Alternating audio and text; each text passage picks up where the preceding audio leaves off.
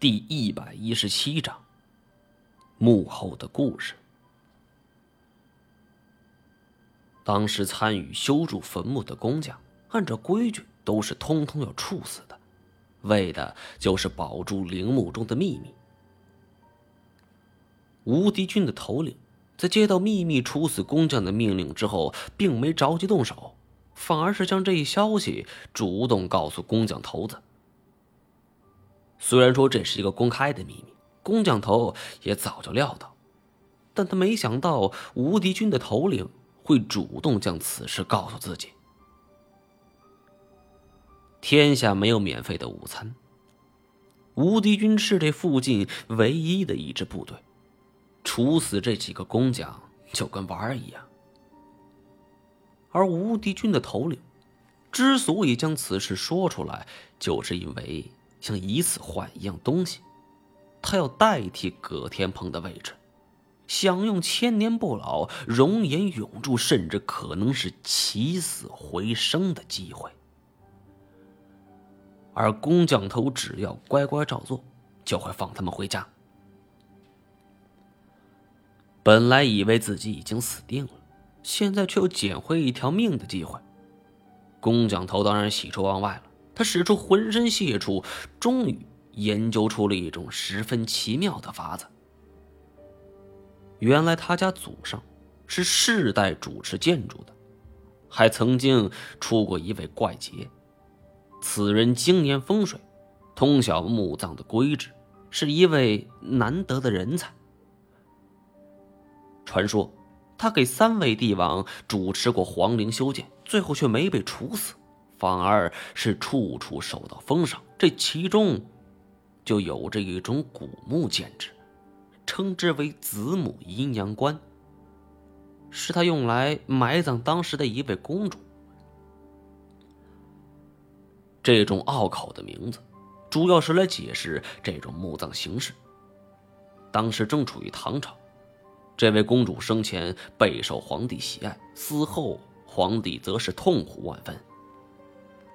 而且自己的爱女最爱美，心痛之余，他下令全国寻找能人巧匠，要求要是有办法能永保公主容颜者，封公封侯。当时很多人进谏，或说冰冻，或说制成干尸，虽然方法可取。但是却不遵从古人“死者为大”的理念，唯有工匠头的先祖彻夜冥想，才揣摩出这种方法。但是唯一的遗憾是，需要有一个人与公主合葬，公主可吸收此人的尸气，从而保证自己的容貌。但是公主贵为金枝玉叶，吸尸气说出去不大好听。因此称之为氧气。如此一来，这处墓葬也被称为了氧气福地。不明真相者都说公主已成仙。按照规矩，主持皇亲国戚之陵墓者，事成之后必然赐死。但是工匠头的先祖是一位难得一见的人才，因此就留了下来。此后，他终其一生，一共被三位皇帝主持过皇陵，最后寿终正寝，寿至八十有二。如今，工匠头想起了这位先祖的丰功伟绩，他也决定尝试一下这传说中的子母阴阳棺。可修建陵墓不是一朝一夕的事需要一个长期的时间。而且有关于先祖子母阴阳观的记载也是少之又少，大部分已经失传。工匠只好是一边研究一边摸索建造，这样一来无疑又拖慢了工期。幸亏无敌军头领练武几十年，身强体壮，一时间还不着急住。而掌握了察合台汗国大权的八百媳妇国王，则因为路程遥远，也不可能天天催逼。这一晃，就过去三五年了。工匠终于摸索出了子母阴阳关的布局。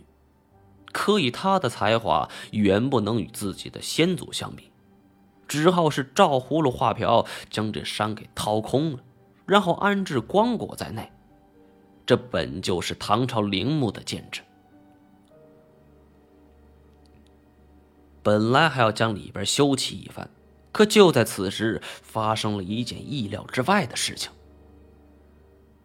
无敌军头领外出打猎，不料被猛虎所伤，伤势严重，眼看就要不久于人世。没办法，尽管没有准备好，但是此刻的工匠头也不得不抓紧时间。就这样草草安置了头领，而在头领临终前的授意下，无敌军的将士们也都听从了命令，赦免了他们。而这，就是孤山葛天鹏墓的真相。有意思的是，当年的土瓦人大部分都是那些年无敌军的后裔。他们奉命守护在此，以免头领受到外界干扰，是生生世世至死不渝。更为重要的一个原因，在于当时无敌军头领死后，正赶上元朝与察合台汗国是大动刀兵，这些士兵们都厌倦了打打杀杀的生活，便放弃了返乡计划。天高皇帝远。纵然八百媳妇国王三令五申催促他们回乡，可是也没什么更多办法。久而久之，无敌军就留在当地，一直延续至今。